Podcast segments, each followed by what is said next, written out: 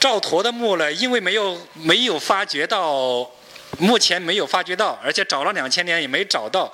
嗯，最大的可能是跟你说的一样，就在越秀山上，因为我们推测也是在越秀，就是根据这个古代营造墓的这个规则呀，也包括左招右墓啊，一边在包括这个已知的，就是确切而知的，就是只有只只有知道这个赵默的墓在这个位置，然后他的。右边儿，又是这个山，那个观音观音山，就是现在的越秀山，